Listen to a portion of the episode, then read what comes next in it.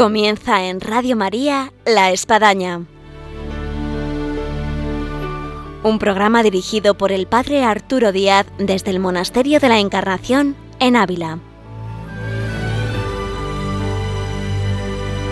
Hola, buenos días. Les habla el Padre Arturo Díaz. Bienvenidos a La Espadaña. Desde estas tierras de Ávila queremos ofrecerles un gran acontecimiento que hemos tenido y ha sido un congreso en torno al doctorado de Santa Teresa, que estamos haciendo 50 años de que fue proclamada doctora de la Iglesia por el Papa Pablo VI.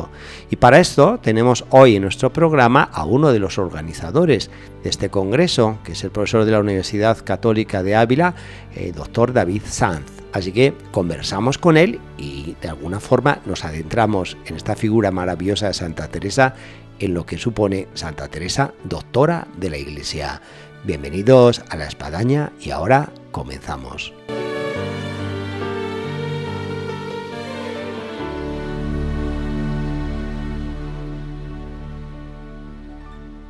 Hola, buenos días David. Buenos días, padre. Un gusto tener con nosotros aquí al profesor doctor David Sanz, profesor de la Universidad Católica de Ávila y director de Relaciones Internacionales, que le hemos invitado aquí en nuestro programa del día de hoy porque ha sido uno de los organizadores de este congreso sobre el doctorado de Santa Teresa. Así que David, para aquellos que no han podido asistir, que hubiesen gustado participar, que no se han podido conectar todavía, por los canales que en su momento ofrecisteis de YouTube. Por alguna manera vamos a hacer el gustar de, este congreso. La primera cosa que yo te preguntaría, David, eh, ¿cómo surge la idea de un congreso? Sí. En este ámbito universitario en el que tú te encuentras. La figura de Santa Teresa en Ávila es lo es todo en realidad. Y claro, en el 2020 se hacían 50 años, 50 años exactamente de la proclamación por San Pablo VI de Santa Teresa como doctora de la Iglesia. Y después de una celebración de una Eucaristía, nuestra rectora, eh, María del Rosario Sáez, y el prior del convento de la Santa, eh, el padre, David Jiménez. El padre David Jiménez, efectivamente, pues eh, viendo que se acercaba esta fecha, decidieron plantearse, ¿y por qué no hacemos un congreso centrado en la figura de Santa Teresa como doctora de la Iglesia? Y posteriormente se habló con la diócesis y el señor obispo le pareció muy adecuado y nos pusimos a trabajar. En, este trabajo de tres instituciones también ha colaborado una universidad católica ah. de Alemania, que es la Universidad Católica Eichstatt-Ingolstadt, que nos ha ayudado especialmente seleccionando a tres magníficos ponentes. Ya, muy bien. Y la idea del Congreso, y cómo se presentaba en el desafío, la dificultad, porque ya estábamos metidos en el coronavirus, ¿no? Es decir, bueno, ¿cómo vamos a superar eh, un congreso en medio de, una pandemia? Bueno, realmente el congreso lo empezamos a planear antes de la pandemia. Ah, surge antes. Antes, efectivamente. Surge a primeros de, de 2020 nos reunimos y, empezamos ya a trabajar. Bueno, eh, allá el, el, bicho del coronavirus ya comenzaba a aparecer, ¿no? Todavía no, no era tan pero, eh, decretado como estado de alarma, pero bueno, ahí estaba ya asomando. Quizás eh, se veía de lejos, ¿no? Y nadie nos lo terminábamos de creer, yo creo, ¿no? Que parecía una cuestión pues local de China, ¿no? Y parecía para muchos, yo creo que pensamos que era una exageración. Y empezamos a planearlo y nuestra fecha era el día 27 de septiembre eh, de 2020, que es precisamente el 50 aniversario, la efeméride. Y queríamos que el Congreso fuera esos días. Y claro, cuando la, la, pandemia pues, pues lo cambió todo y pensamos que ese día lo que haríamos sería una celebración, eh, bueno, pues un acto inaugural con una conferencia y, y posteriormente celebraremos la Santa Misa y daríamos apertura a ese congreso que lo organizaríamos pues en abril, que se ha organizado entre el 12 y el 15 de abril de este año. Esperando que ya eh, tomase otro matiz, la pandemia, en fin, que estuviésemos, vamos a decir, todos ya vacunados, Sí, yo creo sin mascarilla. Yo creo que no pensamos ni en las vacunas ni en las mascarillas. Dijimos, ya se habrá pasado todo ya, en abril de 2021. Luego, la verdad es que la realidad nos pone a todos en nuestro sitio. Efectivamente, ha sido un reto. Ha sido un reto porque, porque claro, eh, precisamente a, tres semanas no sabíamos si los si siquiera los conferenciantes podrían venir físicamente. Y de hecho algunos conferenciantes no han podido venir porque tenían miedo de luego sufrir una cuarentena y no poder eh, bueno pues volver a su actividad normal. ¿no? Claro. entonces, em, pero la verdad es que no hay mal que por bien no venga. Y, y quizás esta oportunidad o este desafío del coronavirus también ha hecho que este Congreso em, apostáramos por una eh, versión bimodal del mismo, ¿no? Es decir, se podía asistir de manera presencial, pero también de manera virtual. Y entonces decidimos poner el Congreso en horario de tarde. Es decir, el Congreso se desarrolló de lunes a jueves en horario de tarde. De 12 al 15 de abril, la semana pasada. Esto es, de, de 12 al 15 de abril, eh, en horario de tarde para que también personas de América, América del Sur y del Norte, pues pudieran participar, puesto que para ellos era horario de mañana. Claro, claro. Y entonces hemos tenido Em, bueno, pues 270 personas inscritas, en torno a 270 personas inscritas, un poquito más. Y, la verdad es que ha sido un éxito. Es decir, una parte de, de, de este número eh, son personas, pues profesores de la universidad o incluso alumnos. Podríamos decir que tal vez pues en torno a 100, 100, sí, 100 personas quizás o 120 son de la Universidad Católica de Ávila, pero el resto son personas externas a la universidad que, que han pagado su inscripción, que se han interesado, y, la verdad es que todo el mundo ha quedado muy contento. Y a través de la vía online, ¿cuál ha sido así vuestra sensación? Pues que ha funcionado bien. Eh, ciertamente, por, por, el tema de la pandemia, bueno, el, utilizamos un auditorio en el que cabían pues 50 personas, guardando las distancias, y prácticamente todos los días pues la asistencia ha sido suficiente, eh, ha sido amplia presencialmente, pero la asistencia virtual ha estado siempre en torno a, a 100, 110, 120 conexiones, pero que muchas de estas conexiones, igual detrás había un convento, es decir, que estamos hablando... Sí, también había un aula, un, claro, o un, auditorio, un salón... Claro, o sea que es posible que más de 300 personas hayan seguido el Congreso eh, sin ninguna dificultad, virtualmente, sí, efectivamente. Entonces, como digo, este desafío se convirtió yo creo que en una oportunidad. A la hora de los conferencistas, de quizás los primeros que habéis pensado y luego tener que cambiar, eh, ¿cómo, ¿cómo, os movisteis para esto? Bueno, pues cada, cada institución, cada una de las tres instituciones o cuatro instituciones que participaron, propusieron algunos em, algunos ponentes de primer nivel. ¿no? Entonces participó, han participado pues dos cardenales, el cardenal don Aquilino Bocos y el cardenal eh, don Ricardo Blázquez, que ha sido pues un lujo ¿no? poder tenerles. También de la familia del Carmelo han participado pues dos, dos frailes, el, eh, el doctor eh, Emilio Martínez y el doctor Silvano Giordano, y también el doctor Rómulo Cuartas, es decir, tres, tres personas de, de, pues de la gran familia del Carmelo. Y también hemos contado con la presencia de tres eh, teólogos alemanes de precisamente esta universidad, que son la doctora Marian Schlosser, el doctor Lothar Berth y el doctor eh, Burkhard Zaft. Y finalmente también ha habido una doctora de la Universidad eh, Católica de Valencia, que es la doctora Beatriz de Ancos Morales. Ya. De, de todas estas ponencias, por decir así, a, nivel personal, yo también he estado, podría opinar, pero te dejo a ti la opinión, ¿no? Eh, ¿En cuál de ellas has sentido como más tocado? Bueno, más envuelto. Eh, me ha gustado especialmente em, las ponencias, la ponencia del cardenal Aquilino Bocos me gustó mucho porque planteaba, bueno, la reforma mm, teresiana, pero en clave de, nuestro tiempo. Y entonces, pues daba pues algunas eh, pautas. Eh, también me gustó mucho la conferencia del doctor Emilio Martínez, ¿no? porque habría, hablaba un poco de, de, cuáles son las claves de la oración teresiana, que yo creo que esto es el, la enseñanza inmortal de Santa Teresa. Eh, entonces, en este sentido, yo creo que son las dos conferencias que más me llamaron la atención. Y, y luego también, hombre, la conferencia del cardenal Ricardo Blázquez la verdad es que eh, don Ricardo tiene pues una claridad al expresarse eh, pues muy grande. Se denota que ha sido por años profesor, antes de cardenal. Esto es, se denota muy bien. Y decano de universidad, como tú también has sido aquí en la Universidad Católica de Ávila. eso es, eso es. Así que es un poco de la casa, de la escuela. Esto es, esto es. Eh, entonces, bueno, la verdad es que ha sido un trabajo que, que hemos colaborado, pues yo creo que en la organización entre 40 y 50 personas. La verdad es que... De los que habéis colaborado, ¿cuál ha sido luego vuestra impresión? Porque esto es bueno.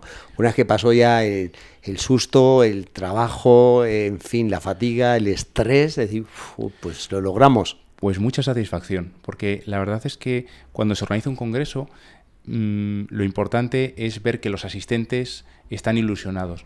Y la verdad es que las críticas o los comentarios que hemos recibido son muy positivos. Em, entonces, eh, los ponentes todos han... Eh, no ha habido ningún contratiempo, ¿no? Que siempre puede ocurrir que un ponente pues, pues se ponga enfermo o, no llegue a tiempo, hay un problema de conexión. Entonces prácticamente las incidencias han sido mínimas. Entonces yo puedo decir que, sí que se ha generado durante esa semana un ambiente muy especial. Y luego además también em, em, hemos incluido en el programa también otro tipo de actividades culturales y religiosas, porque también hubo una obra de teatro que prepararon sobre eh, momentos de la vida de Santa Teresa eh, y la prepararon un grupo de teatro de la universidad con personas de Gotarrendura precisamente. También hubo una declamación y acto musical en la casa natal de la Santa, que fue pues, muy, fue muy seguido. Además ha habido, hemos tenido la suerte de poder celebrar la Eucaristía todos los días en lugares teresianos. ¿no? En, de costa, porque aquí se ha venido. Así que eso ha sido también algo muy hermoso, comenzar eh, cada jornada, cada mañana con la celebración eucarística. Sea en la casa natal de Santa Teresa, el convento de los padres carmelitas, como después fue aquí, en el Monasterio de Encarnación, luego en el convento de las Madres de San José y la conclusión de vuelta en la casa natal de Santa Teresa. Esto es. Y yo creo que a veces nosotros aquí en Ávila a la santa no la terminamos de valorar, porque como, como, está por todas partes, por así decirlo, la damos a, Santa Teresa por, eh, bueno, pues mm, por demasiado conocida. Y, sin embargo, para las personas que no son de Ávila, que son la gran mayoría de personas que han participado en el Congreso, pues eh, la santa, pues eh, tienen seguramente esa familiaridad, pero, pero por así decirlo, la, la ponen en eh, en, la justa medida que tiene, ¿no? de, una de las grandes santas de la historia. No digo que aquí no la valoremos, la valoramos, pero lo que quiero decir es que aquí a veces tenemos quizás demasiada familiaridad en el sentido en que quizás pues vamos a la, misa en, el monasterio de la Encarnación y quizás pues nos parece algo ordinario, claro, pero, pero una persona de fuera de Ávila pensar que está celebrando misa, aunque sea virtualmente, en el monasterio donde estuvo tantos años Santa Teresa o en la casa donde eh, ella estuvo, pues bueno, es, algo impresionante. Yo tengo, Extraordinario. Yo tengo un muy buen amigo eh, italiano que vive en Filipinas, em, bueno, una persona tremendamente religiosa, casado con, un hijo, bueno, pues que cuando se lo comenté, dije, bueno, y estamos aquí celebrando Santa Misa en, en el Monasterio de Encarnación. Dije, bueno, esto es increíble, ¿no? Claro, porque él, pues él lee seguramente semanalmente eh, a Santa Teresa y reza con ella. Y, claro, pues e, esta proximidad, eh, a esta cercanía, ¿no? Es como cuando va uno a Tierra Santa, ¿no? Que, que también visita y de alguna manera pues pasa donde estuvo pues Cristo y, entonces esto, eh, por así decirlo, pues le da una cercanía especial. Entonces yo creo que el hecho de haber celebrado aquí este congreso en lugares teresianos, ¿no? y también nuestra universidad, que de hecho se llama Universidad Católica Santa Teresa de Jesús de Ávila, pues eh, donde todos queremos mucho a Santa Teresa, yo creo que, le da eh, también pues un, pues un, aspecto especial, un, una, eh, ¿cómo decirlo? Eh, una, algo adicional que no podía haber sido si no hubiera sido en Ávila, claro. Hablando de los conferencistas, de los participantes, hubo una sorpresa que nos dijeron a los que participamos en el Congreso que bueno, que, estuviésemos en ese horario porque se nos iba a, presentar algo que no estaba dentro del programa. Y bueno, esa sorpresa queremos hablar. Pero antes de hablar de esta sorpresa, vamos a escuchar una música que nos habla de Santa Teresa y hablamos de la sorpresa que hubo en el Congreso.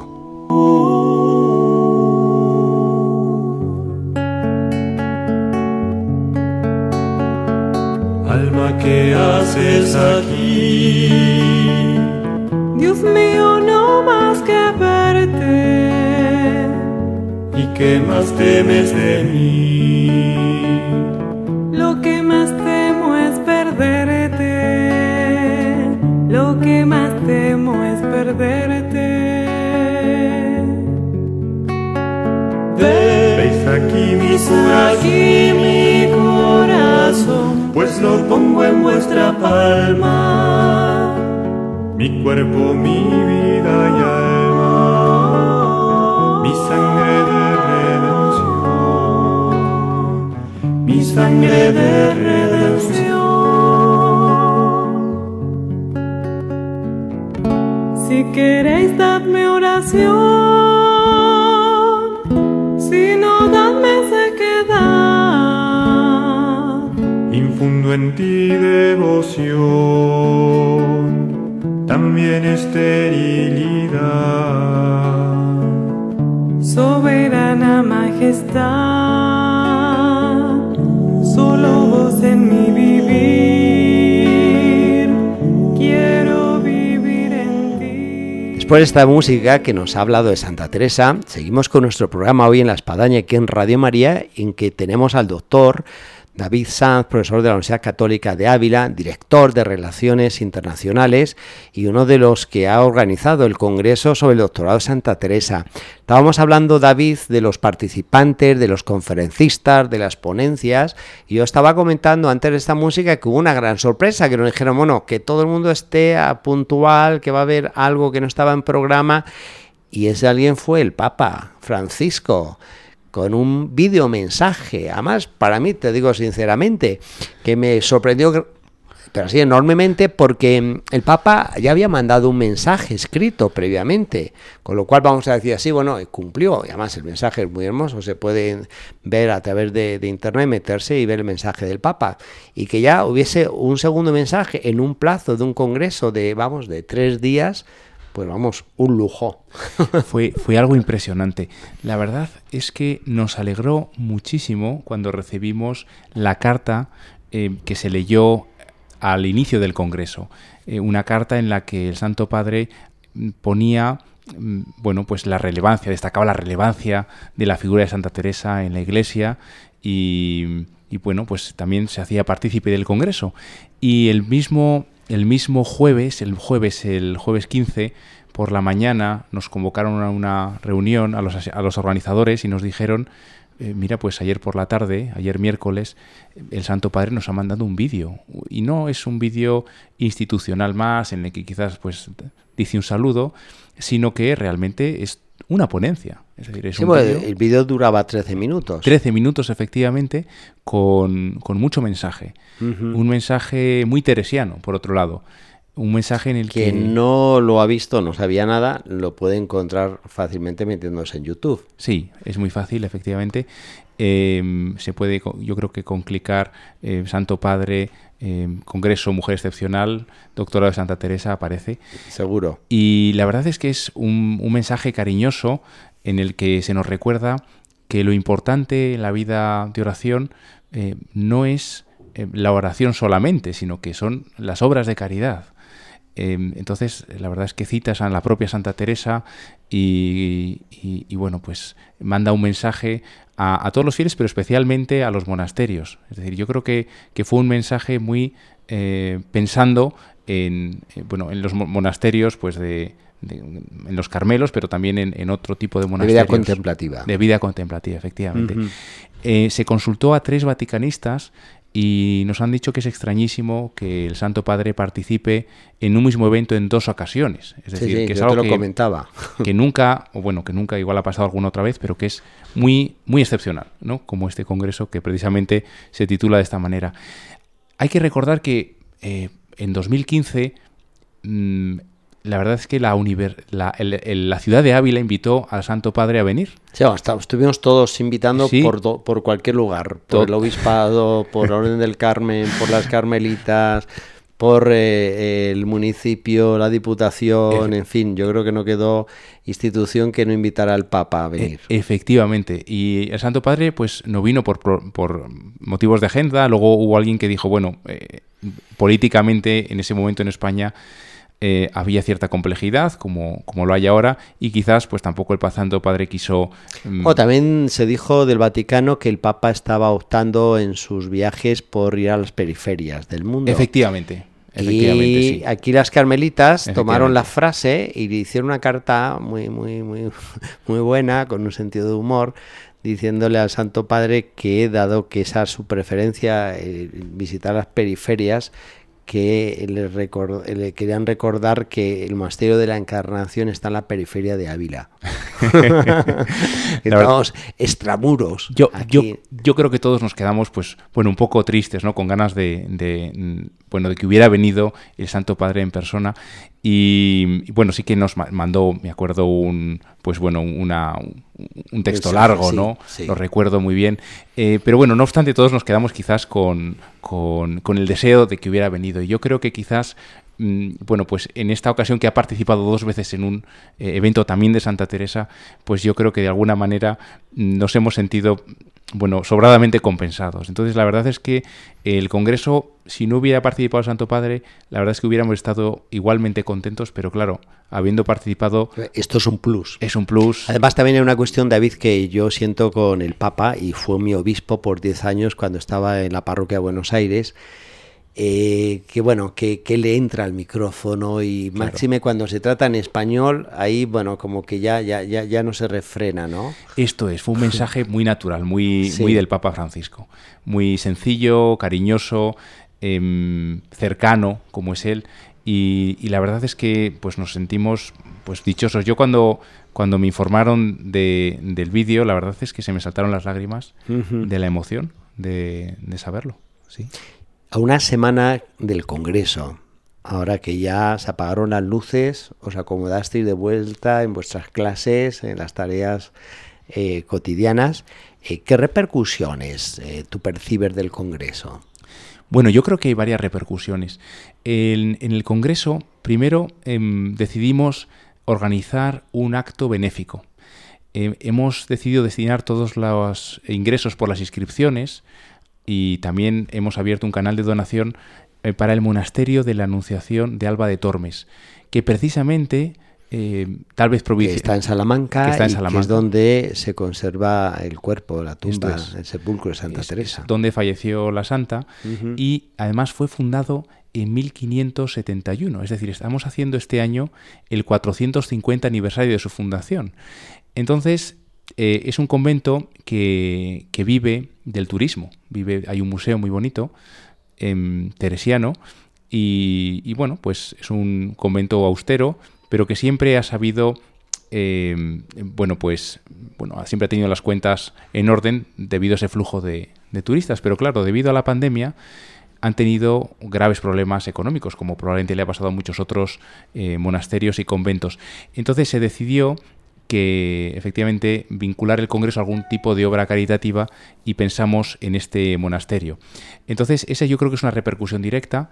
Eh, por otro lado, en torno al Congreso hemos organizado unos, un concurso de, dibujo para niños y hemos recibido más de 500 dibujos de colegios de Madrid, Castilla y León, Galicia, eh, Extremadura, y les hemos mandado un diploma, un diploma bonito, o les vamos a mandar, em, que para que lo puedan colgar incluso en su... Lo cual ha sido mi sorpresa que eh, en un grupo de matrimonios que, que tengo, en la noche conectándonos porque tenemos las reuniones online, dada la situación de coronavirus, eh, uno, una, una, familia de estas, su hija, eh, había ganado el, el, premio. Qué bueno, qué curioso. Eh, sí, sí, fue llegar en la noche y ¡wow! ¡Qué noticia tenemos! que ha ganado el premio. Qué bueno, pues Era una Santa Teresa en un fondo así como de un sol que está atardeciendo. Sí, sí pues hagan el primer premio. Hagan el primer premio, efectivamente. Sí sí sí, Creo que es una persona de Ávila. efectivamente. Pues bueno, queríamos también que el Congreso llegara a más gente, ¿no? Y evidentemente, pues un niño pequeño no va a participar de las ponencias, pero, pero quizás era una buena forma. Bueno, este año no se le va a olvidar en la vida. Claro, ¿no? Y además vamos a mandarle a todos los que han participado, bueno, pues un certificado de participación, pues para que si quieren lo puedan colgar en su cuarto. Y quizás, bueno, pues quién sabe, el espíritu obrará. Quizás esto de alguna manera, quizás puede ser un refresco en el futuro para algunos niños cuando ya vayan creciendo, ¿no? Bueno, yo pienso también que que otra repercusión adicional ha sido eh, bueno, pues toda la gente que ha participado, ¿no? Eh, y, toda la cobertura mediática que ha tenido, que este congreso se ha seguido, eh, ha sido trilingüe, se ha, sido en alemán, español e inglés. Y, bueno, pues ha tenido, se ha sido en Estados Unidos, en América, en Europa, en varios sitios. Una gran repercusión. Efectivamente. Y una pregunta un poco más para adentro y personal, si te animas, David. Eh, para ti, como profesor, como doctor en el ámbito académico, eh, ¿ha cambiado algo Santa Teresa como doctora de, la Iglesia? Para mí personalmente, eh, vamos a ver, yo mm, me gusta considerarme, o me gustaría considerarme una monja de Santa Teresa. Es decir, yo creo que es, eh, es una persona, se lo comentaba al padre eh, Rómulo Cuartas durante, durante el Congreso, que me da mucha fe, porque pues al final es una mujer del siglo XVI, pues que está aquí en un pequeño pueblo y, y, bueno, pues tiene de pronto pues estas experiencias, esta grandísima sabiduría, pues tan solo con eh, leer los evangelios. Lo digo tan solo como si, como si no fuera eh, el texto más importante de la historia de la humanidad. Pero a mí me da mucha fe. Y, entonces yo soy una persona que todavía no me he leído las obras de Santa Teresa. Me falta el tiempo y quizás la formación, pero bueno, lo haré eh, poco a poco. Y, siempre me voy enterando sobre sus enseñanzas, pues en homilías, en pequeños congresos, ¿no? Pues en artículos, ¿no? En, pues conversaciones con personas que saben mucho más que yo, lógicamente, en meditaciones. Y bueno, para mí este congreso, pues lógicamente eh, me pone a Santa Teresa más en órbita todavía, ¿no? Es decir, me, me, me, vuelve a mostrar una vez más la grandeza que tiene Santa Teresa. Y, me da más ganas de conocerla más. Así que a mí sí que me ha, me ha ayudado. Pues muy bien, ahora que ya se avecina el verano y comienza a sonar un poquito la idea de, de, vacaciones en el ámbito académico, pues puede ser una buena ocasión de, la lectura de, de alguno de los libros de Santa Teresa que, bueno, vas a ver cómo te pone todavía más en órbita. Sí, yo la verdad es que me empecé a leer el libro de la vida y, y, me resultó muy divertido. Me resultó muy divertido me costaba un poco el español, pero luego mucha gente me ha dicho que es una cuestión de perseverar y, al final como que lo terminas entendiendo. Para que te animes, dicen aquí las carmitas de la encarnación que después que la ha leído ya por 22 veces te comienzas a enterar de todo. Así que esto nos anima. Eh, David, muchas gracias por la participación y podernos hacernos llegar de alguna forma lo que se ha vivido en este congreso eh, sobre el doctorado de Santa Teresa. Muchas gracias y hoy quedamos para otra porque además somos vecinos aquí del Monasterio de la Encarnación de Universidad Católica de Ávila. Muchas gracias, Padre. Muy bien. Gracias.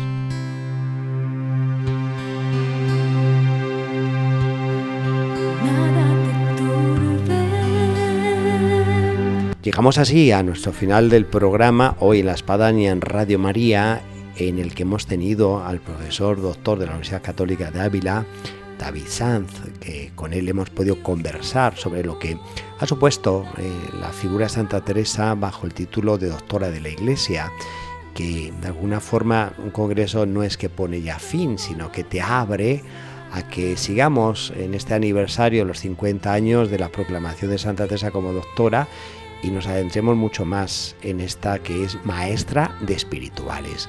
Así que ha sido un gusto poder conversar bajo esta mirada de Santa Teresa como doctora y les emplazamos una vez más en nuestro programa La Espadaña al próximo viernes, Dios mediante. Aquí les esperamos en Radio María.